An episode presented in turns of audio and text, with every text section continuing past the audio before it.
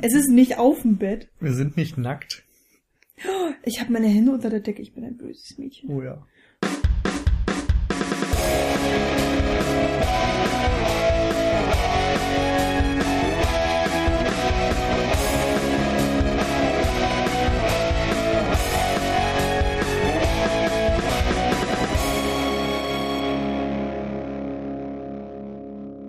Hallo zusammen und herzlich willkommen zur Cine Couch Folge 28.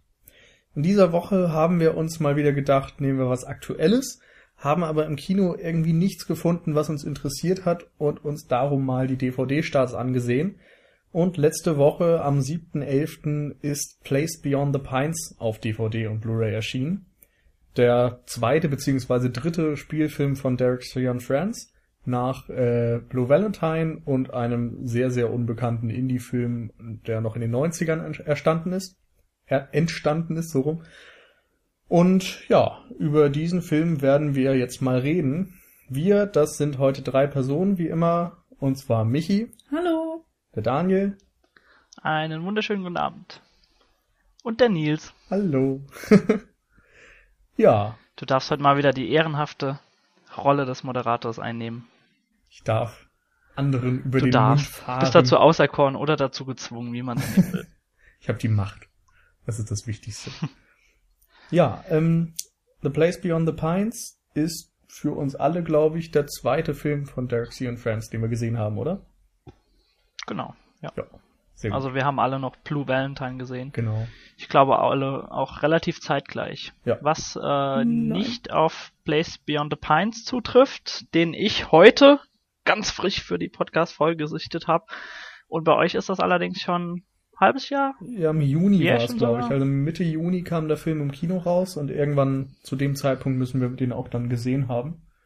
Hm. Insofern sind unsere Ja, ich glaube 13.06. oder so ist er Genau. rausgekommen. Also unsere Erinnerungen sind jetzt nicht ganz frisch, also bitte ich mal alle, uns das zu verzeihen.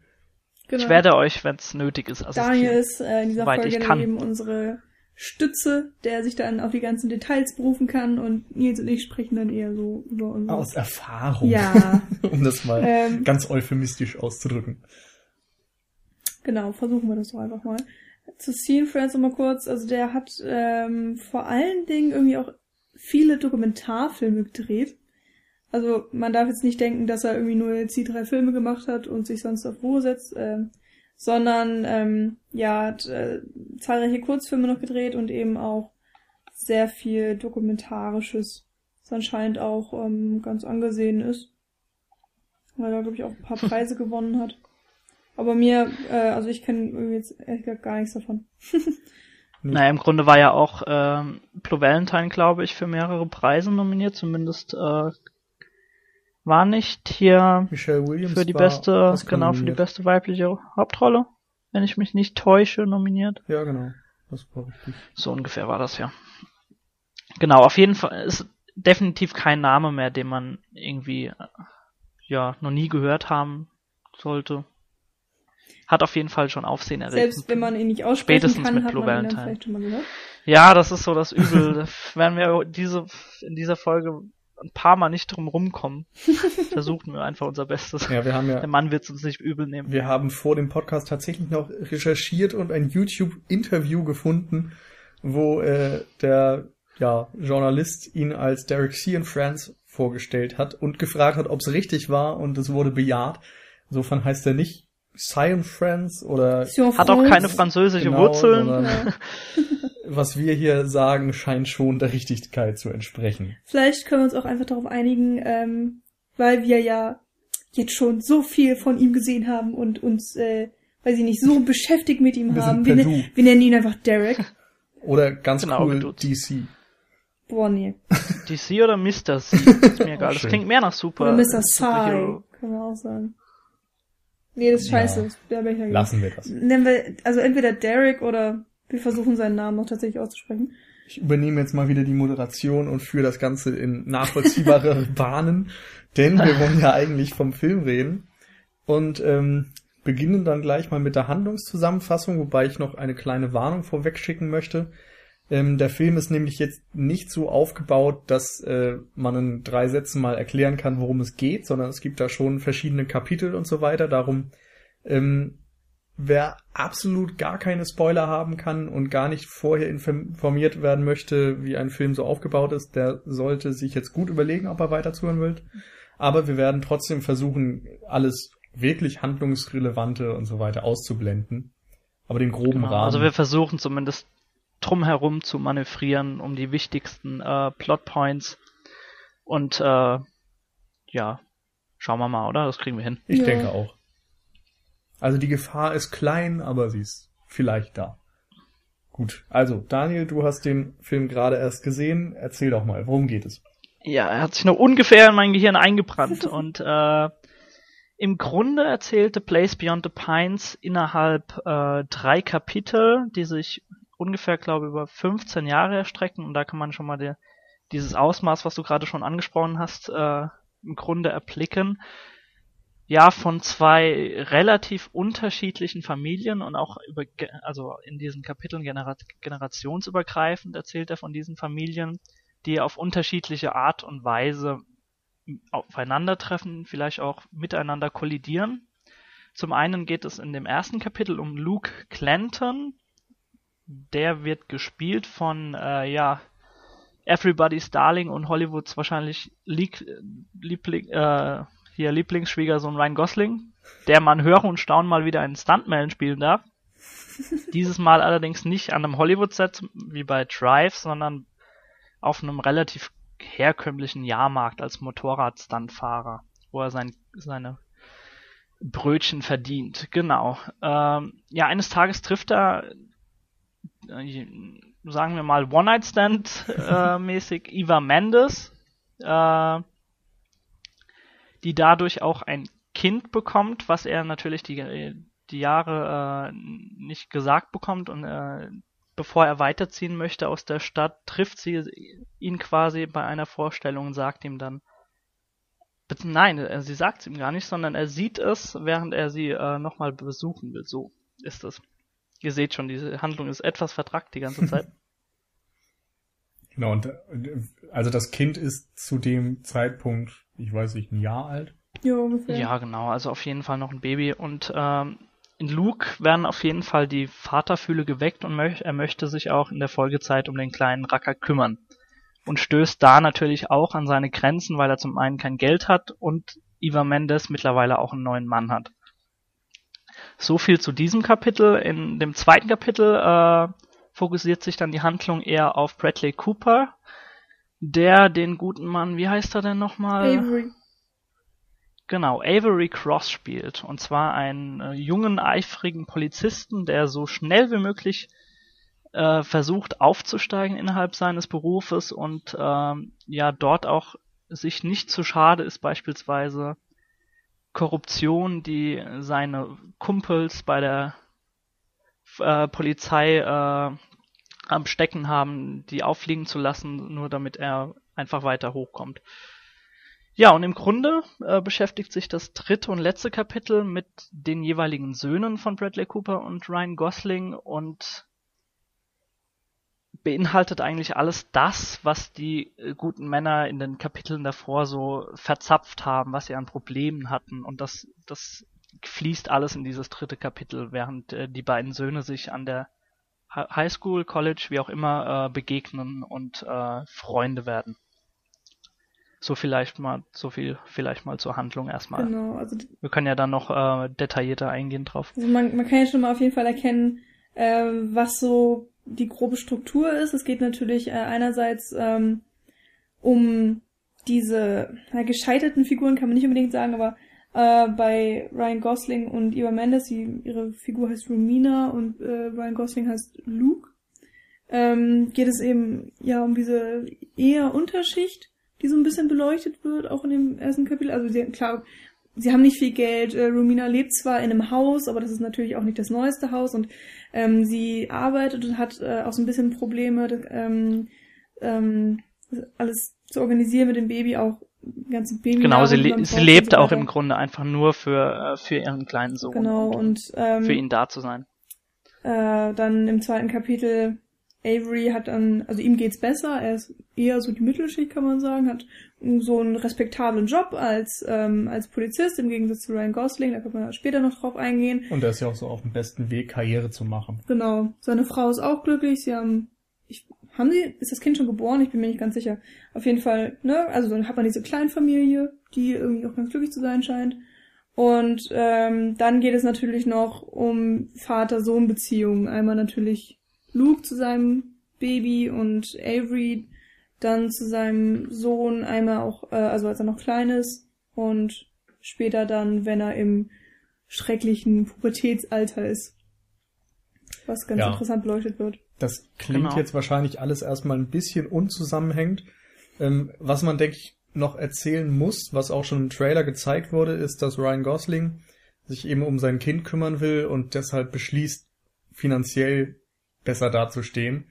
Da relativ limitierte Fähigkeiten hat, ähm, gerät er an einen Werkstattbesitzer und schmiedet mit dem Genau. den Plan, einige Banken zu überfallen. Und Ja, zwar und dafür ben benutzt er quasi wieder seine Fähigkeiten, die ihm äh, in die Wiege gelegt wurden und das sind ganz eindeutig äh, seine Fähigkeiten einfach als Stuntman und als Motorradfahrer und äh, dessen nimmt er sich dann auch an bei diesen äh, bei diesen Überfällen. Also er versucht dann im Eiltempo wirklich äh, immer von den von den Banken wegzufahren und hat dann immer einen so einen kom kleinen Komplott mit seinem Buddy geschmiedet, um dann so schnell wie möglich wegzukommen. Genau. Insofern kann sich jetzt auch, wer gut zugehört hat, schon denken, wie diese Handlungsstränge so einigermaßen kollidieren, zusammenhängen, was auch immer.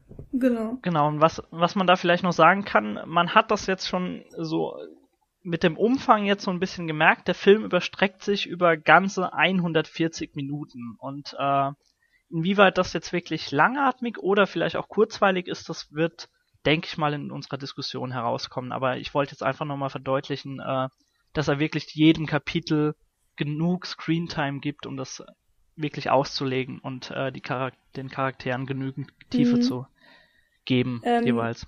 Dementsprechend lange dauert es auch, bis einige Schauspieler überhaupt auftreten. Also wenn man jetzt zum Beispiel von vornherein weiß, dass Bradley Cooper in dem Film mitspielt, ist man vielleicht äh, überrascht, dass er die ersten 50 Minuten gar nicht auftritt. Und äh, das kann natürlich einerseits ein spannendes Moment sein, dass man immer denkt, hm, okay, wie kommt Bradley Cooper noch in die ganze Geschichte mit rein? Was, was wird da jetzt noch draus? Und ähm, ja, andererseits, weiß ich nicht, kann es sich auch negativ auswirken. Ähm, weil, weiß ich nicht. Ich, ich glaube, ich war da nicht so der Fan von dieser, von dieser Dreiteilung des Films. Also okay, während des Films habe ich gedacht, es wäre eine Zweiteilung. Ähm, dass es sozusagen Ryan, die Ryan Gosling-Geschichte gibt und die Bradley Cooper-Geschichte und dass sie nur diesen Zusammenhang haben, dadurch, dass sie einmal aufeinanderprallen.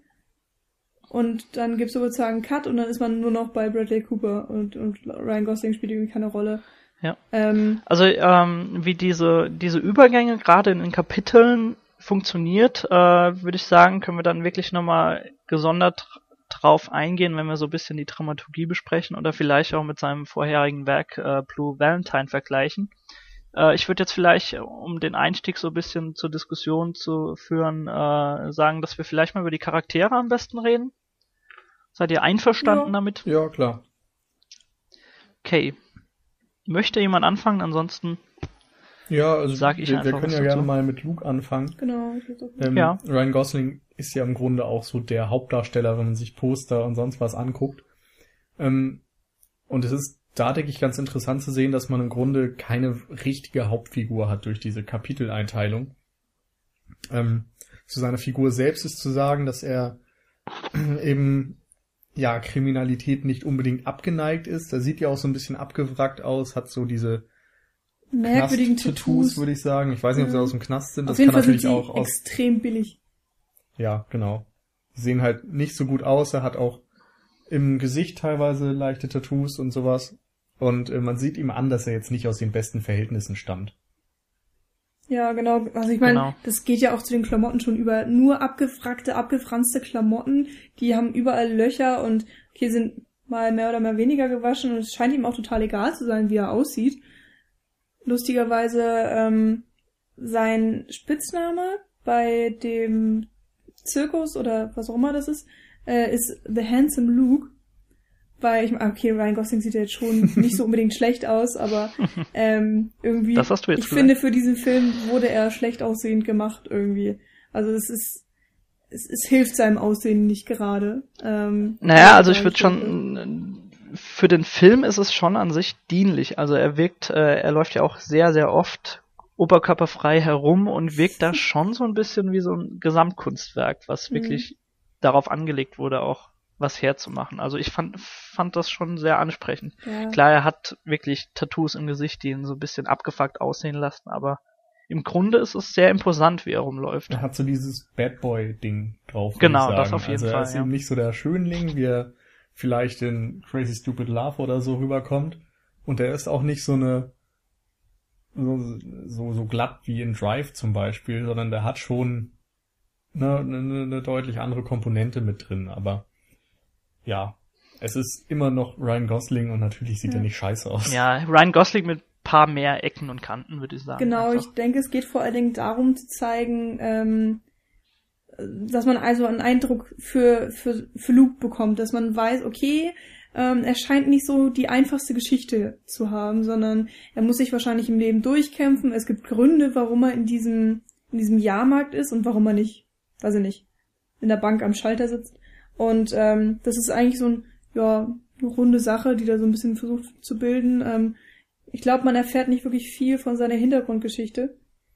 Äh, bin ich mir jetzt nicht, Nee, so nicht wirklich. Hm. Also, Also- du, du erfährst im Grunde im Film nur, dass er ähm, zum Teil langes Strafregister hat und äh, ja irgendwann mal in seiner Vergangenheit was mit äh, mit Eva Mendes zu schaffen hatte. Ansonsten erfährst du wirklich Mhm. nicht viel von ihm. Ja. Aber äh, Ryan Gosling ist ja der also der typische Schauspieler. Er braucht nicht viel Hintergrundinformation. Er sagt so viel über einzelne Blicke, Hm. dass, äh, dass er auch ohne diese, diese, diesen Hintergrundkontext wirklich gut und imposant schauspielern Wobei kann. Das man, glaube ich, ja auch an der Mal. Stelle davon ausgehen kann, dass da eine größere Geschichte dahinter steckt.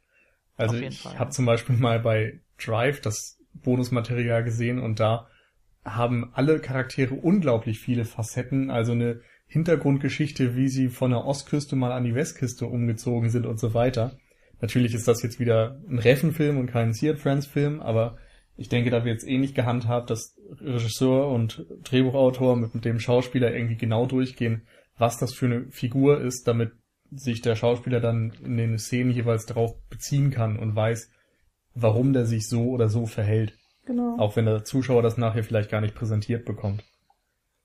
Und Ähm, was ich relativ offensichtlich finde, ist eben diese Geschichte mit dem Sohn, dass ähm, das so für Luke der ausschlaggebende Punkt ist, wo er beschließt, sich zu ändern oder Verantwortung zu übernehmen. Und von daher, denke ich, kann man schon darauf schließen, dass er irgendwie zu seinem Vater wahrscheinlich keine gute Beziehung hatte, wie auch immer die ausgesehen Mhm. hat. ja, stimmt.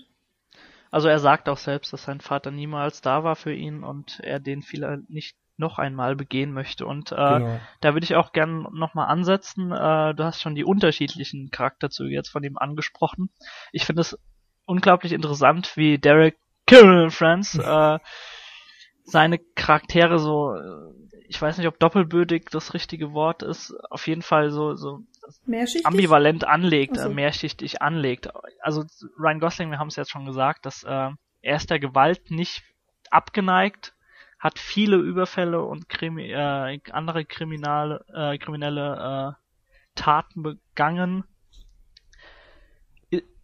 wird aber dann trotzdem an seine Vatergefühle erinnert und äh, raubt dann quasi diese Bank, äh, diese Bank nur aus, um seinem Sohn ein besseres Leben zu ermöglichen. Hm. Auf der anderen Seite haben wir Bradley Cooper, der so im Vorn, äh, so vorne herum eigentlich so der perfekte Vater ist, so in, im, im Vorstadtleben, äh, da ist für seine Frau und hinterrücks ist, äh, macht er eigentlich alles, um wirklich in seinem Beruf voranzukommen. Also ich habe ja schon angesprochen, dass er teilweise dieses, äh, also seine seine Kollegen nehmen irgendwann mal illegales Geld an sich, ohne das irgendwie äh, nachzuweisen und, und teilen sich das dann. Und die verpfeift er einfach eiskalt und will sich dann einen höheren Berufsweg Grad erzwingen. So hab ich Wobei das gar nicht das gesehen. aber auch wieder so eine Geschichte ist, die man moralisch sehr differenziert sehen muss.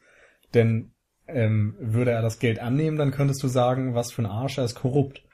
So wie Ja, es klar. nun ist, da ist er halt ein Typ, der seine Kollegen verrät, aber der Korruption gebietet da irgendwo Einhalt.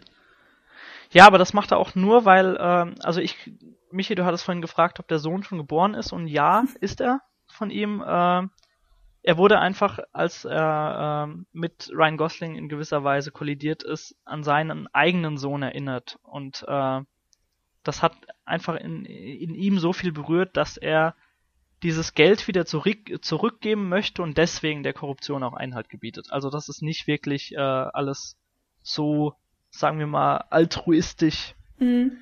Wie sich das jetzt vielleicht anhört. Und im Ja. Grunde dient es ja auch seinem eigenen Vorteil dann. Also er Ah, geht ja okay. wirklich zu seinem Chef und sagt, ich Aber- möchte, ähm, ich möchte Leiter der Kriminal irgendwas gedöns Das werden. stimmt schon, aber wie gesagt, er wird durch seinen Sohn erstmal dazu gebracht, was anders zu tun, nicht weil er seinen eigenen Vorteil sieht. So, was sich später ergibt, das ergibt sich dann, aber ich denke schon, dass man ihm so ein Stück weiter, ja. Also Ich gebe dir völlig recht und das, äh, das deckt sich ja auch mit dem, was ich gerade gemeint habe, dass, dass diese Charaktere einfach unglaublich mehrschichtig und vielschichtig sind und äh, wirklich viel zu bieten haben über diese 140 Minuten hinweg. Aber, aber dass er jetzt ähm, die Leute ver verpfeift, äh, weil er dadurch aufsteigen will, das habe ich gar nicht so gesehen, sondern ähm, wenn er jetzt seine direkten Kollegen anschwärzt, macht er sich ja auch extrem unbeliebt. Und ich glaube, Ja, er geht aber, er geht ja, äh, er hat ja Jura studiert. Er hat fertiges Jurastudium und geht deswegen zu, zu einem Anwalt und gibt dem dann diese Sachen. Und der, der macht den Fall dann publik und setzt ihn dafür als, als seinen Gehilfen ein. Also er kriegt dadurch einen Job beim Justizministerium. Das wirst du jetzt wahrscheinlich nicht mehr wissen, weil das einfach schon so lange her ist. ja, okay, ich hatte es nicht mehr so in Erinnerung. Also er ist, er ist äh, später dann nicht mehr bei der Polizei, sondern steigt wirklich in Okay. die Justiz ein. Ja, gut.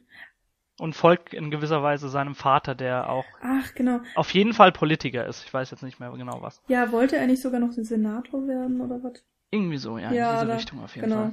Ähm, das hat ja dann wiederum Auswirkungen auf, äh, auf die, das dritte Kapitel, wenn es dann um die herangewachsenen Söhne geht. Ähm, AJ heißt der Sohn von Avery, also von Bradley Cooper und Jason ist der Sohn von Duke. Genau, Dankeschön. Und ähm, da merkt man ja natürlich, dass Bradley Cooper, also Avery, trotz seiner ähm, schönen Vorstadtfamilie und seinem, weiß ich nicht, lukrativen Job und so weiter, natürlich nicht unbedingt automatisch die beste ähm, Beziehung zu seinem Sohn hat, sondern dass da auch irgendwie, dass sie sich nicht so nahe sind und äh, er wahrscheinlich zu wenig zu Hause ist, deswegen hat der Sohn nicht so viel Respekt vor seinem Vater und ähm, Mhm. hat wahrscheinlich auch zu viele Freiheiten, macht eher was er will, weil er sowieso nicht erwischt wird und so weiter. Andersrum ist die Beziehung bei, äh, ja, bei Jason eben auch nicht die allerbeste. Also es gibt auf beiden Seiten, sowohl auf der Verbrecher als auch auf der Cop-Seite, ja, sage ich mal, Konsequenzen der Handlung der ersten beiden Teile. Und Ja. Genau. man Das kann mündet eben, alles so ein bisschen. man kann eben nicht sagen, dass die eine Seite gut und die andere schlecht ist, in, in welcher Form auch immer, sondern es gibt überall diese Abstufung. Und auch in den Charakteren selbst haben wir ja schon festgestellt, gibt es diese Grauzonen. Da ist niemand der Gute oder der Bösewicht, sondern sie sind alle irgendwo Charaktere, die aus bestimmten Gründen in eine bestimmte Situation gekommen sind. Und das ist, glaube ich, auch die Stärke des Films. Das, finde ich, hat sich auch im Grunde schon bei Blue Valentine angedeutet, dass Cian Friends ein Regisseur ist, der sehr viel Wert auf die Figuren legt. Und äh, was mir mehrmals aufgefallen ist, er ist besonders angetan irgendwie von männlichen Charakteren. Also ich glaube, der scheint da so ein- für die Psyche grad von, von Männlichkeit und also es geht ja auch wirklich um männliche Themen und um dass du eine Vaterrolle Ja. äh, bewusst Ja. einnehmen kannst und so Dinge und äh, dass er davon wirklich faszinierter ist als von von weiblichen Protagonisten, die Ja, sa nee. äh, sagen, also Find wenn wir jetzt Blue Valentine ausgrenzen, Ja, äh, aber das, das nein. kannst du ja eben eigentlich nicht machen. Also in, in dem Film selbst, Place Beyond the Pines, gebe ich dir ja vollkommen recht. Aber Also da ist Eva Mendes eigentlich nur ja, dekorativ. Genau, oder hat eben eine funktionale Rolle, weil hm. Genau. irgendwo sind natürlich Frauen auch in Männerleben wichtig. So, ganz platt gesagt. Und, aber, wie gesagt, Blue Valentine, da ist es schon anders. Da, finde ich, sind Michelle Williams und Ryan Gosling gleichberechtigt. Und es geht irgendwie um beide. Und man sieht ja auch daran, dass äh, Michelle Williams dann so glänzen konnte, dass sie eine Oscar-Nominierung eingeheimst hat dass er da eine gehaltvolle Rolle kreiert hat. Hm. Also ich finde es äh, schwierig zu sagen. Klar, bei, bei Place Beyond the Pines liegt der Fokus einfach auf äh, der Vater-Sohn-Rolle. Ähm, und die Frauen geraten extrem in den Hintergrund. Also, hat mich aber überhaupt gar nicht gestört, ehrlich gesagt.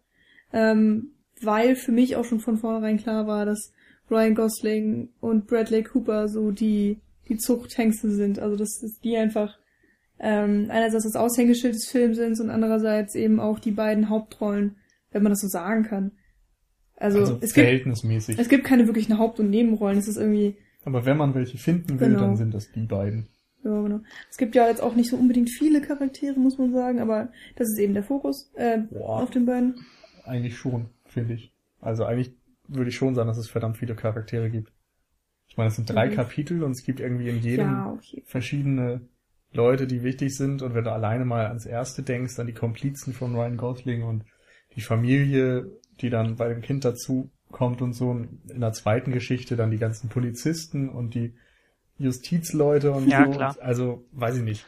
Da also, ja, bist du schon auf dem Fall. Glaube ich einfach nicht so wichtig ein, äh, eingestuft. Weil wenn, wenn wir das jetzt alles mal runterbrechen wollen, gehen wir alle drei, denke ich mal, äh, d'accord, wenn wir sagen, dass äh, die große Stärke von und Friends ganz klar bei den Charakteren liegt. Genau. Wobei das ist ich einfach das, so. Äh, bei, bei Place Beyond the Pines, ich fand es einfach nicht, nicht so toll ausgeführt wie in Blue Valentine. Ich weiß nicht genau, was mich stört oder ob es überhaupt irgendwas gibt. Auf jeden Fall hat es mich. Ja, ich denke mal, das ist auf jeden so Fall diese. Also, das, ich glaube, wir können an dem Punkt direkt überleiten zur Handlung, weil ich glaube, dass ähm, wenn jetzt Blue, Blue Valentine nimmst, da war auch nicht viel Handlung, aber es ist irgendwie so eine altbekannte Thematik. Das geht eben um die Liebe im Wesentlichen, ja. ums Kennenlernen, um das Auseinanderleben, um Ehestreitigkeiten, um alles, was dazugehört. Und ähm, das ist was, da brauchst du gar nicht viel Geschichte, da kannst du irgendwie dich direkt auf die Charaktere einlassen. In Place Beyond the Pines jetzt hast du schon eine relativ ähm, festgelegte Geschichte. Insofern ist es für die Charaktere oder für die Schauspieler auch eine ganz andere Situation. Denn da geht's ja auch dann teilweise um das Dienen der Story, so dass du gucken musst, was ist wichtig für die Geschichte, muss jetzt die eine oder die andere Charaktereigenschaft noch näher thematisiert werden oder sehen wir jetzt zu, dass der Film an Fahrt gewinnt und so weiter. Und das ist, glaube ich, was, woran Place Beyond the Pines so ein bisschen scheitert. Und aus dem Grund wirken dann die Charaktere auch einfach nicht so überzeugend. Ja. Ja, das, ja, also ähm, das kann gut sein. Also das Ding ist natürlich, dass also Blue Valentine war ja auch äh, nicht chronologisch, da wird ja auch in den in den ähm, genau, da gibt es zwei, zwei Ebenen. Genau. Es gibt einmal die die Gegenwart quasi, wo sich ein älteres Ehepaar zu trennen scheint, beziehungsweise älter ist gut. Also ein in den 30ern? Ja, Ende der 30er wahrscheinlich. Sie versuchen es ja gerade zu Das andere ist das Kennenlernen äh, mit Anfang 20 oder so.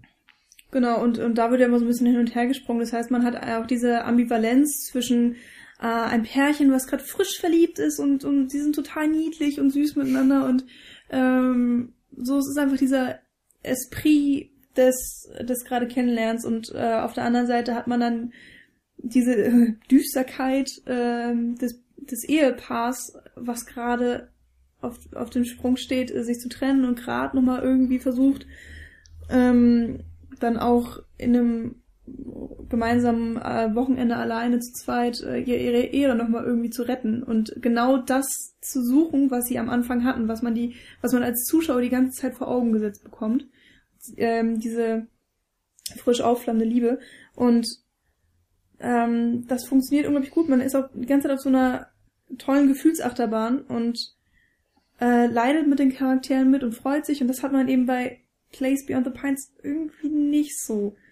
Also es ist natürlich alles viel geradliniger und ähm, teilweise habe ich auch das Gefühl, kannst du den dich gar nicht so sehr in die Figuren reinfühlen, weil sie eben auch dann irgendwann wieder weg sind. Also, also Luke Genau. ist dann eben auch irgendwann Genau wieder weg. das. Darf ich dazu was sagen Ja. kurz? Also vielleicht habt ihr das jetzt nicht mehr so vor Augen. Äh, ich finde aber gerade jetzt äh, speziell, wenn wir jedes Kapitel jetzt mal abgeschlossen betrachten, dass auch hier wieder das funktioniert mit seinen Charakteren. Also im Gesamten gebe ich dir völlig recht, dass das vielleicht ein bisschen hinkt. Aber im Grunde genommen, äh, jedes Kapitel für sich funktioniert unglaublich gut. Und äh, ich finde, man merkt doch wieder, dass äh, also er versucht seinen äh, seinen Charakteren gerade in äh, in Close-ups genügend Screamtime zu verschaffen und das tut dem äh, Film auch sichtlich gut. Also du siehst Mhm. meistens, sagen wir jetzt mal ein herkömmlicher Dialog, siehst du meistens eher den Reaction-Shot anstatt dieses klassische Shot-Reverse-Shot, was wir im normalen Dialog haben. Mhm. Also sprich, wir sehen, was die eine Person sagt, dann wird auf die andere Person geschnitten und sehen, was die Antwort. Und das ist Hier ist es jetzt einfach so, dass Fall. wie bitte? Und das ist in dem Fall dann, also bei Place Beyond the Pines eben nicht der Fall. Genau, hier ist äh, hier wird eher mit Reaction Shots gearbeitet. Sprich, die Kamera verweilt in gewisser Weise bei den Dialogen eher auf einem Hauptprotagonisten und zeigt seine Reaktion auf das, was die Person, andere Person sagt. Und das tut dem Film auch sichtlich gut, finde ich. Hm. Ähm, Mhm. Ich zu muss, dem Punkt, was ihr jetzt gemeint habt, ja. würde ich auch gerne noch was Ja. sagen. Äh, ich, mu- auch ich muss mehrmals an Blue Valentine denken. Klar, das liegt nahe. Steven Friends arbeitet wieder mit Gosling und ist einfach sein, wenn wir jetzt mal den ersten Film ausklammern, sein zweiter Film, sprich Film 1 nach Blue Valentine.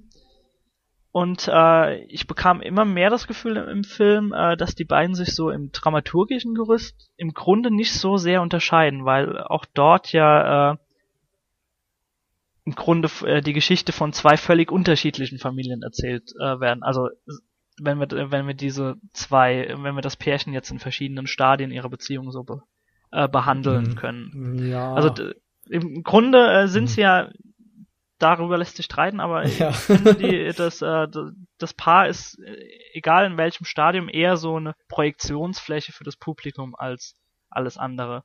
ja, Und auf wenn- jeden Fall. Wenn du da jetzt aber- nicht äh, zustimmst, äh, Nils, dann will ich auf jeden Fall sagen, äh, dass, äh, dass es zwei krasse Extremer sind in einer Beziehung, die dort beschreibt werden. Ja, richtig. Das Ding ist, dass du da eben die ganze Zeit eine direkte Verbindung hast. Also das, Genau. ähm, wie Michi vorhin sagte, so die, das Pärchen der Jetztzeit ist auf der Suche nach dem, was es früher mal hatte. Und durch diesen Gedanken sind ja die beiden Handlungsstränge da verbunden. Und Ja, ich bin, ich bin ja auch völlig auf äh, deiner Wellenlänge, dass ich dir recht gebe, dass das dort besser funktioniert hat. Ich finde auch der Unterschied ist ganz klar, dass es, dass dort so sehr mit Ellipsen gearbeitet wird und dass diese zwei Stadien ja, aber das will ich gar nicht so, sagen. Aber du hast gerade eben eben gesagt, dass in beiden Fällen werden zwei Familien thematisiert. Und da, das ist mein Punkt. Das würde ich nicht so unterschreiben. Bei Blue Valentine hast du eben, wie ich sagte, eine Familie. So, das sind unterschiedliche Zeiten, aber du kannst es die ganze Zeit miteinander in Verbindung setzen. Und bei The Place Beyond the Pines, finde ich, ist da doch sehr viel Unverbundenes. Also ich weiß noch, dass ich aus dem Kino ging und irgendwie traurig war, dass die erste Geschichte so ein bisschen abrupt endet. Denn es ist da eben so, dass du die ganze Zeit mit ähm, Luke ähm, so ein bisschen sympathisierst, wie er von seinem schiefen Weg abkommen will und ähm, sich um seinen Sohn kümmern will. Und seine ganze Geschichte endet dann relativ abrupt in diesem Wechsel zu, ähm, wie heißt er, äh, zu Avery. Avery. Avery, ja. Und dann wird eben dessen Geschichte erzählt. Und ähm, es ist nicht so, dass dann der, der schon, äh, dass der komplette Abschluss wäre. Also es wird schon noch Bezug darauf genommen. Aber so vom Dramaturgischen wirkt es schon wie ein ziemlich harter Schnitt. Ich fand, ich fand, der hat aber echt gut funktioniert, der Schnitt. Fand ich eben nicht. Also auch für nicht. mich war es extrem schwierig, diese ganzen Charaktere, zu denen ich gerade so eine leichte Beziehung aufgebaut hatte, komplett zu vernachlässigen und mich auf eine neue Geschichte einzulassen. Ja, ich verstehe, was du meinst. Und das, finde ich, ist eben eine große Schwierigkeit, was bei Blue Valentine komplett anders war. Ja, ähm, man hat ja sogar sozusagen, also nicht nur einen Schnitt, sondern es gibt ja noch einen, einen zweiten Schnitt und jetzt, ähm, wenn man vom zweiten ins dritte Kapitel übergeht, war das ja sogar noch krasser, weil du ja sogar noch 16 Jahre Unterschied hast. 15 Jahre. 15 Jahre Unterschied. Ähm, da kann man kaum eine Brücke herstellen. Ich weiß gar nicht mehr genau, wie das filmisch gemacht war, ob es einfach ein schwarzer Schnitt war. Weißt du das noch, Daniel? Ja, doch. Einfach ein genau. schwarzer Schnitt. Und ähm, beim Cut vom ersten in den zweiten Teil hatte man ja noch eine inhaltliche Brücke, die wir jetzt extra weglassen, weil das ein ähm, Spoiler wäre, es wäre sinnlos. Ähm, muss man jetzt auch nicht unbedingt wissen, was es ist, aber das ist zeitlich miteinander verbunden, örtlich und die Charaktere treffen so ein bisschen aufeinander. Ähm, das fand ich alles auch irgendwie okay. Mich hat eben nur gestört, dass man dann auf einmal sich mit Avery anfreunden muss und ähm, ja, sich dann so komplett umstellt, weil die Charaktere ja schon echt unterschiedlich sind. Und ich muss auch sagen, dass, ähm, dass ich Avery jetzt nicht so sympathisch fand, beziehungsweise ich fand eigentlich keine Figur wirklich sympathisch. Ich weiß nicht, ob das gewollt war. Bei das mir kommt noch dazu, dass ich Bradley Cooper nicht so gern sehe. ja, ich finde ihn okay. Ähm, aber ich hatte kaum irgendwas, wo, wo ich mich wirklich reinfühlen konnte, wo ich äh, mich mit einer Figur identifizieren konnte und ähm, hatte einfach Schwierigkeiten, mich deswegen auch mit dem Film, äh, mich auf den Film einzulassen. Und deswegen ist bei mir, glaube ich, allgemein auch nicht so gut angekommen. Ich war auch nicht so emotional mhm. drin. Ähm, ja, was bei mir, glaube ich, wirklich mit den Charakteren zusammenhängt, weil mir die auch ja nicht egal waren, aber ich hatte halt eben keine, keine großartige Verbundenheit. Und das bei ist, glaube ich, einer der großen Kritikpunkte, die ich so an dem Film habe. Aber was aber wahrscheinlich also, auch sehr persönlich ist bei mir kommt noch dazu, dass äh, ich, gerade bei Blue Van bei Valentine fand ich, dass diese Parallelmontage von diesen zwei Stadien unglaublich gut geklappt hat. Ja. Mhm. Und äh, also er versucht ja bewusst auch nicht wirklich eine Situation, äh, äh, eine Position zu beziehen, sondern so das Gesamturteil von dem Ganzen. Also er zeigt den, den, das Anfangsstadium und, und sagen wir mal in Anführungszeichen das Ende einer Beziehung. Äh, dass er das Gesamturteil im Grunde dem Publikum überlässt. Und das hat da wirklich gut funktioniert. Und das, äh, ja, da kann äh, The Place Beyond the Pines irgendwie nicht mithalten. Ja. Finde ich. Äh, ich kann ja noch mal ganz kurz sagen, was mein großes Problem war. Ja. Was relativ plakativ daherkommt, aber ich fand den Anfang mit Ryan Gosling kann auch daran liegen, dass ich großer Ryan Gosling-Fan bin und ihn sehr gerne sehe in Filmen. Ich glaub, das sind wir aber dass ich den alle. so so super fand, den Anfang, diese sagen wir mal 45 Minuten oder so, dass der Rest überhaupt keinen Meter damit mithalten konnte. Ja. Und deswegen habe ich so ein bisschen den Touch äh, verloren zu dem Film. Das hm. war mein großes Problem da. Aber das war eben genau das Ding. Also es, das ging mir, glaube ich, ähnlich. Aber dadurch, dass das zweite Kapitel eben auch das erste so ausblendet, das macht's nicht einfach. Also aus welchen Gründen auch immer, ob man jetzt ja meine nimmt, deine, sonst welche. Es ist ein ziemlich krasser Bruch, den es in zum Beispiel Blue Valentine durch die Parallelmontagen nicht gab. Genau. Und ja. hier hast du immer ein Kapitel, nächstes Kapitel, drittes Kapitel.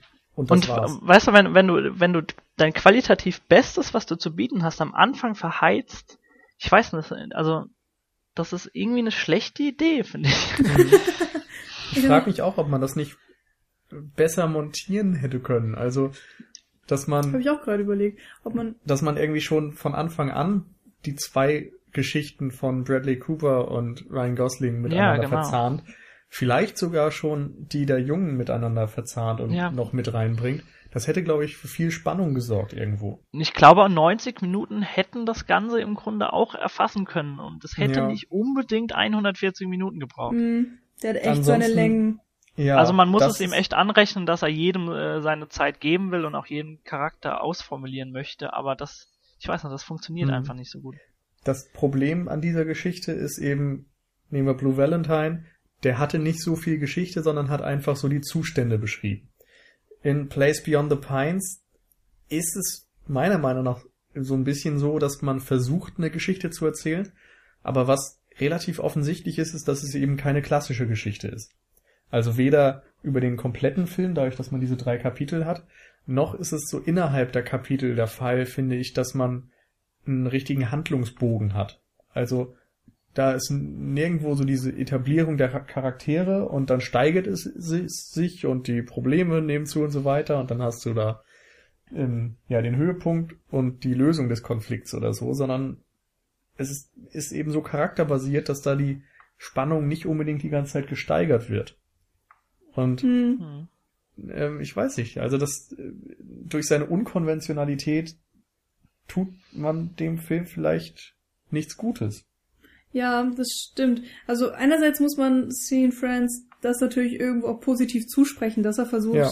äh, dieses ABC-Programm äh, ein bisschen zu ändern und das aufzulockern und ähm, seine Geschichte, die er im Kopf hat, aus seiner eigenen Art und Weise zu erzählen und dann vielleicht auch Konventionen zu brechen, indem er ähm, Figuren weglässt, ähm, die man vielleicht erwartet hat, die das ganze Film, den ganzen Film durchstehen und so weiter. Ähm, Wenn es funktioniert hätte, wäre das super gewesen. Wir hätten uns, glaube ich, also ich hätte mich tierisch gefreut. Ähm, ja, wenn, wenn das an sich doch interessante Konzept viel besser funktioniert hätte. Ähm, ähm, ja. Gott, wo wollte ich jetzt hin? Gute Frage. Naja, einerseits, nein, einerseits freut man sich, ist es mal was anderes, auf der anderen Seite hat es nicht funktioniert. So, das wollte ich, ich einfach Ja. nur sagen. ähm, was, was schade ist. Und ich hatte, ähm, wie du hast es ja schon gesagt, mit dem Verzahnen, äh, vielleicht hätte man da auch, ähm, ähnlich wie bei, bei Blue Valentine so eine unchronologische Erzählung draus machen können, dass man sozusagen ähm, die Gegenwart ist die Avery-Geschichte, also das zweite Kapitel. Das dritte Kapitel gibt's gar nicht, weil die Jungs waren mir sowieso total egal, ehrlich gesagt. Ähm, und das erste Kapitel wird sozusagen immer in Flashbacks erzählt, ja. während man Aber im zweiten Kapitel es ist jetzt, oder so. ah, ja, ich meine, ich kann es nachvollziehen, dass du sagst, du magst das dritte Kapitel nicht, aber es ist nur sehr müßig zu sagen, ja komm, wir lassen einfach dies komplett weg, weil das ist nun mal von der Dramaturgie her der Höhepunkt, worauf es hinausläuft. Es geht ja darum, wie wir am Anfang eigentlich festgestellt haben, um diese Mhm. Vater-Sohn-Sachen. Wenn du dann die Söhne komplett rausnimmst, dann ist diese Vater-Sohn-Geschichte einfach nicht mehr da. Also, Mhm. dann Ja, verliert das der Film so natürlich. sein Thema. Nö, ich würde den halt ohne weglassen. Also, wenn du sagst, das ist das Highlight, äh, nee, Quatsch, der Höhepunkt des Films. Also Wie von, auch von immer der. Dramaturgie. Genau, von der Dramaturgie. Darum, Ähm, wie entwickeln sich die Väter und durch diese Entwicklung haben sie einen Einfluss auf die Söhne. Genau. Äh, dann hat das leider bei mir nicht so wirklich funktioniert. Ja. irgendwie, mir ist es nicht über den Weg. Ich kann das natürlich verstehen, was du meinst. Ich habe das ja auch selbst gesagt mit der Vater-Sohn-Beziehung. Aber ähm, worin das dann auch im Endeffekt gipfelt, äh, war für mich komplett an den, Ja. also war für mich einfach zu viel. Vorher war das, äh, hat Cian Francis immer versucht, irgendwie realistisch darzustellen und äh, hat auch sehr Charaktere entworfen, die bodenständig sind und die man nachvollziehen kann, die es wahrscheinlich so in jeder fünften Kleinstadt gibt, wie man sich das vorstellen mag. Und bei den Söhnen ufert das so ein bisschen aus, finde ich. Also ich, ähm, ja, ich mochte das Ende auch nicht, was ich jetzt auch nicht erzählen werde, wie das Ende endet. Ähm, also es war überhaupt nicht mein Fall, weshalb ich dann auch am Ende des Films ähm, wirklich ein bisschen niedergeschlagen war. Also Lustigerweise hast du den Film sogar noch besser bewertet als Nils, wenn ich mich noch recht erinnern kann. Als ich Nee, nee, nee, ich nee. glaube, es war andersrum. Ja? ja. Okay. Müssen wir später nochmal gucken. Ja. Also mir ging es auch echt beim Film so, dass ich habe die ganze Zeit überlegt, ah, hätte man das jetzt nicht anders bauen können und na, nee, das gefällt mir auch nicht so. Aber äh, im Grund, also ich habe gerade ja schon äh, bisschen ausführlicher gesagt, dass mir das echt gefallen hat, dass das dass das zwar ineinander montiert war, diese zwei Stadien der Beziehung, aber trotzdem so so te teilweise lose nebeneinander stand. Also wirklich vorurteilsfrei erzählt wurde und dass der Zuschauer am Ende Mhm. sein eigenes Bild sich machen kann. Und ich glaube, hier äh, bei The Place Beyond the Pines äh, versucht ja Cian Friends so so ein bisschen diese Parabel aufzubauen, dass dass Schuld oder Reue oder sagen wir mal Verzweiflung, alle Konsequenzen Konsequenzen, die mitgetragen werden von Taten in der Vergangenheit, dass die dich unumgänglich irgendwann wieder einholen werden. Und das mündet eben alles in diesem dritten Kapitel. Und ich glaube, so komplett vorurteilsfrei und in eine Richtung drückend hätte das nicht funktioniert. Also klar, man kann sagen, dass das vielleicht ein bisschen zu arg ist alles, aber so äh, mit so einem Ende wie bei wie bei Blue Valentine hätte es genauso wenig funktioniert, glaube ich. Ich will nicht sagen, dass es so besser ist, aber ich das kann ich mir schlecht vorstellen, irgendwie, dass das funktioniert hat, weil er eben auf diese Parabel hinaus möchte. Hm. Aber ich fand Ja. leider auch einfach, dass die Konsequenz dieser Parabel gar nicht so ja zu Ende geführt wurde. Ja, Steven Friends steht so ein bisschen auf das offene Ende, ne? Das stimmt Ja, schon. genau. Ja. Also Ja, er lässt also sich man- auf man jeden Fall jedes Mal so mit Gefühlen zurück. Also man Ja. kann nachher sagen, so, was heißt das jetzt für die Menschen, für alle Beteiligten? Aber ja, ja, er gibt sehr wenig Hinweise und Hm.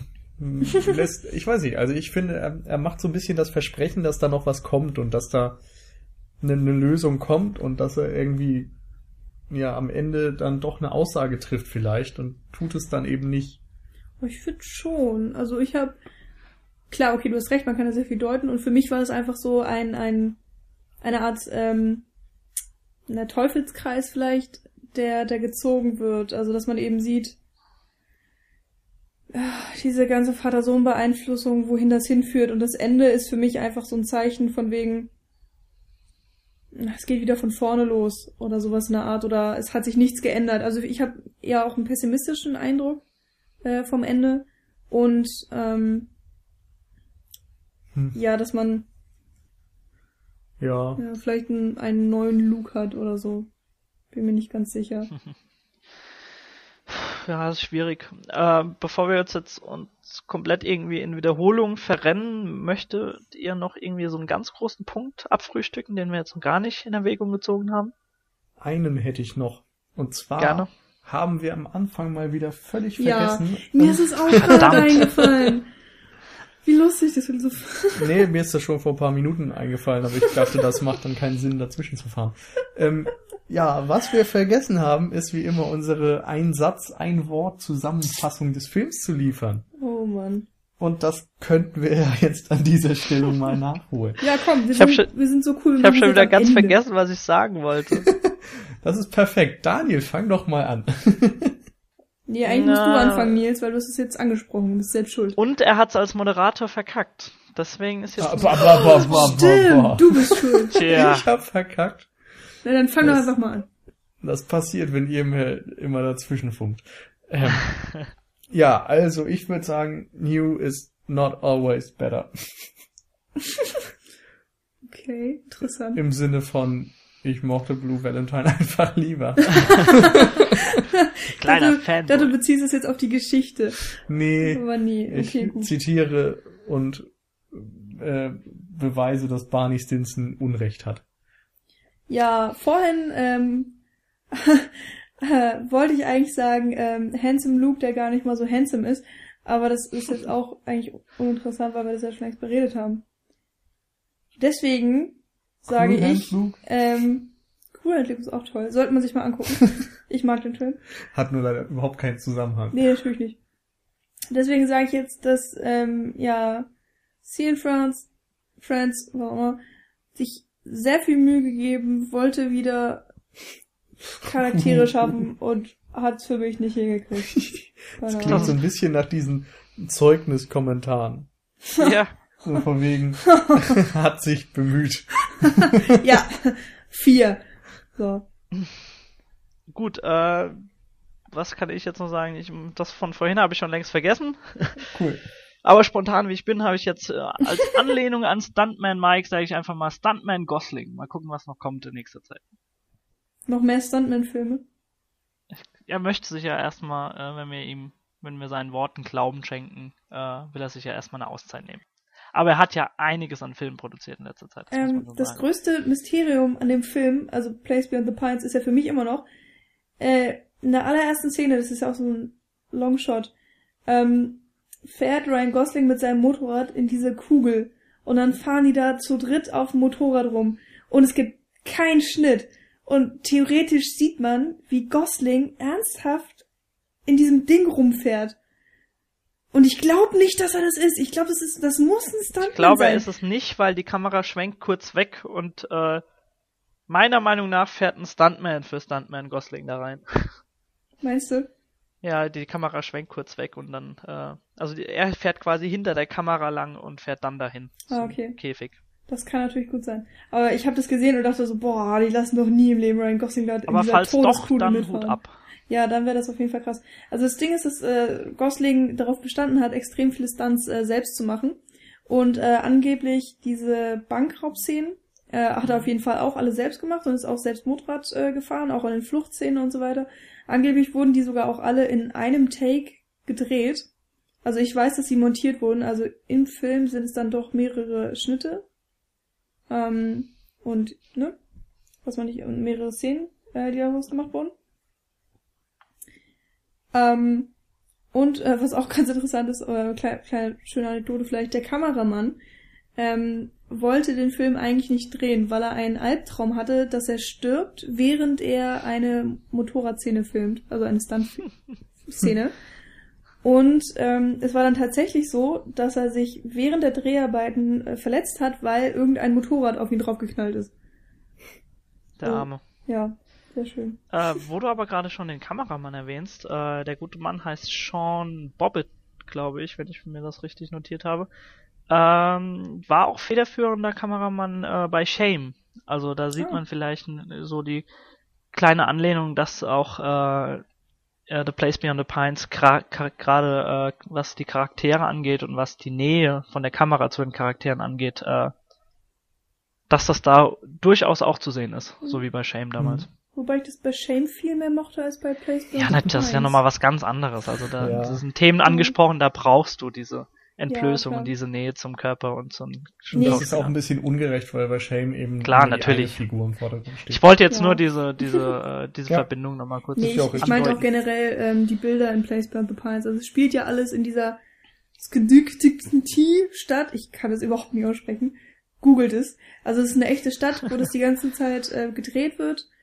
Ähm, ich finde die ehrlich gesagt ziemlich hässlich, aber ist okay, ist eine Kleinstadt. Und ich mochte die Bilder auch alle nicht und es ist auch die ganze Zeit in irgendwelchen in- uninteressanten Häusern. Und naja. Also rein vom Bild her war das halt einfach auch nicht mein, mein Film, muss ich echt sagen. Wir hätten dich Ja. eigentlich ganz am Anfang abfrühstücken können und nö, ein- Ja, ich finde ich finde das, ich finde das manchmal lustig, wie du dir deine Kritikpunkte zusammenbaust. Das, das spielt in Häusern, die waren hässlich, das ist alles doof und die beiden Kinder am Ende mochte ich nicht, darum ist das Ende doof und der Film doof.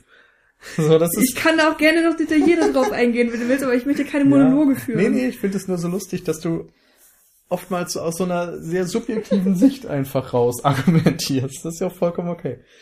Aber Ja. auffällig. Ja, jetzt ist das auch gerade so ein bisschen das Problem, dass es einfach schon zu lange her ist. Ja, aber Ja, auch, auch sonst fällt das manchmal auf. Äh, ich wollte aber jetzt einfach nochmal ganz kurz Ja. anmerken, dass wir den Film jetzt ziemlich zerredet haben und äh, im Grunde genommen ist er nicht die große Katastrophe, wie das jetzt vielleicht den Anschein geben mag. Also Aber er ist so bei weitem nicht ein ganz schlechter Film. Nee. Man kann sie sich wirklich angucken und gerade was die Charaktere angeht, ist es sehr, sehr beeindruckend, was da wieder abgeliefert wird. Also man braucht ihn ja jetzt nicht unter den Schöffel äh, stellen. Das ich finde das gar Fall. nicht so beeindruckend. Also ich, ich muss jetzt echt mal zugeben, ich habe den mit fünf von zehn Punkten bewertet. Das ist für mich ein, ein guter Film, ähm, den ich, also der jetzt nicht viel falsch gemacht hat, aber leider für mich auch echt nicht viel richtig. Ich habe schon gesagt, dass ich mich jetzt nicht so gut mit dem, auf den Film einlassen konnte und ich war auch nicht emotional wirklich drin in dem Film. Ähm, es ist aber auch echt, also ich kann ihm gerne noch mal eine zweite Chance geben, aber ich muss ihn jetzt unbedingt nicht noch mal gucken. Gib zu, du bist eingeschlafen. Nein. Ja, aber es, es stimmt schon. Also ich bin zumindest nicht begeistert von dem Film. Also das ist kein schlechter Film. Der, also wollen wir eigentlich direkt jetzt die Fazitrunde ziehen? Ja. da eigentlich schon dabei. Also Michi, möchtest du Ja, was als Fazit mehr sagen? Also Blue Valentine hat mir auf jeden Fall ähm, besser gefallen. Das ist sehr. Da, Und, ähm, und das Dschungelbuch auch. was auch immer das Dschungelbuch jetzt mit Teen Friends zu tun hat. Das ist besser Toll. als Place Beyond the Pines. Gut. Auf jeden Fall ähm, hat, hat, äh, ja, der Film hat es einfach nicht geschafft, für mich wieder so tolle Charaktere aufzubauen. Und ich fand die Geschichte leider nicht so interessant. Ich fand das dritte Kapitel nicht toll. Das Ende fand ich leider doof. Ähm, und ich hoffe einfach, dass dann irgendwann der dritte Film, ähm, naja, anders wird und besser. ja, mal gucken, was da noch so kommt. Gerne aber wieder mit Ryan Gosling. Ja, meinetwegen. Ja, Daniel, was sagst du? Im Grunde haben wir eigentlich alles schon genannt. Ich kann noch mal kurz abschließend sagen, dass, äh, wie ich auch schon gesagt habe, dass mich gerade der, das erste Drittel echt gut gefallen hat und äh, wenn der Film in irgendeiner Weise das Niveau hätte halten können, dann wäre der echt beeindruckend gewesen. Leider baut er mehr als ab in Kapitel 2 und 3 und äh, ja, hinterlässt eigentlich so, so einen faden Beigeschmack, nachdem, nachdem das letzte Bild kam. Und äh, wir haben ja auch schon angesprochen, das ist wieder sehr, sehr offen, das Ende, und bisschen ernüchtert bist du dann am Schluss. Das ist einfach so. Aber er ist bei weitem keine Katastrophe. Das kann man auf keinen Fall sagen. Wie hast du ihn bewertet? Also anschaubar ist er auf jeden Fall. Und äh, wer auf Ryan Gosling Filme oder sagen wir mal episodische Dramen, könnte man vielleicht sagen, wer da drauf Ach, steht. Ich äh, weiß, ich glaube, man muss einfach sagen, wer, wer irgendwie angefixt ist von dem Film, der soll ihn sich bitte ansehen. Wird unter Umständen auch extrem viel Spaß haben. Also wir können auch mal sagen, der hat immerhin einen Metascore von 68, was gar nicht so verkehrt ist, und bei IMDb sogar eine 7,4. Das ist ein verdammt guter Schnitt. Also es gibt genug Leute, die den wirklich, wirklich gut fanden. Jo. Ja. Macht euch selbst ein Urteil. Bei mir ist es auch so, dass ich denke, der Film hatte mehr Potenzial, als letztendlich ausgeschöpft wurde. Ähm, ist aber immer noch gerade so schauspielerisch echt gut gelungen und ja, mal was Neues. Und Derek C. and Friends sollte man auf jeden Fall im Auge behalten. Also Ja. nicht nur wegen Blue Valentine, auch Place Beyond the Pines zeigt, dass der schon was drauf hat. Ja, er hat, man kann vielleicht sagen, dass er sich bisschen übernommen hat mit dem ganzen Plot, ja, aber vielleicht hätte er das wirklich zusammenkürzen sollen oder Genau. mit einem Cutter dann am Ende Hm. mal was ganz Gewagtes machen und den komplett durcheinander montieren sollen. Ja, ich meine, es ist ja ganz, äh, es ist ja wirklich toll, dass Cien France, France seinen eigenen äh, Weg geht und das soll er auch ruhig weiterhin tun. Ich meine, äh, man kann ja nur lernen. Also, oh, das hört sich jetzt auch böse an. Egal. ja, ich glaube, du solltest besser einfach heute. ruhig sein, Michi. Es tut mir leid. Nein, ich weiß ich nicht. Ich gucke ihn einfach nochmal, Place Beyond the Pines und ähm, werde objektiv nochmal rangehen. Aber ich äh, freue mich schon so auf den nächsten Cien Friends Film, weil man auf jeden Fall erwarten kann, dass es nicht Hollywood-typisch ist, dass man was Frisches und anderes kriegt. Also ich Ja, finde, das genau. ist auf jeden Fall gewährleistet. Definitiv. Er hat, er hat den ähm, Mut dazu, äh, seine eigene Note reinzubringen. Genau, und allein deswegen sollte man dann vielleicht auch schon ähm, Filme von ihm gucken. Ja, und man kann auf jeden Fall darauf hoffen, dass der wieder herausragende Leistung aus seinen Schauspielern rauskitzelt. Denn das hat er ja auch schon bewiesen, dass er darin sehr gut ist. Genau. Der nächste Film ist anscheinend Metalhead, ein Drama, wie bei IMDb steht. Auch wieder von ihm äh, selbst geschrieben, beziehungsweise mitgeschrieben. Aber es ist irgendwie noch nicht wirklich viel veröffentlicht. Ja, Kurzzusammenfassung ist irgendwie, dass ein Heavy, Metal Schlagzeuger ähm, ja seine Trommelfälle verliert und dann ja stumm durch die Welt gehen muss und so weiter. Aber schauen wir mal, was dabei Man kann rauskommt, gespannt ob sein. das wirklich dann der nächste wird.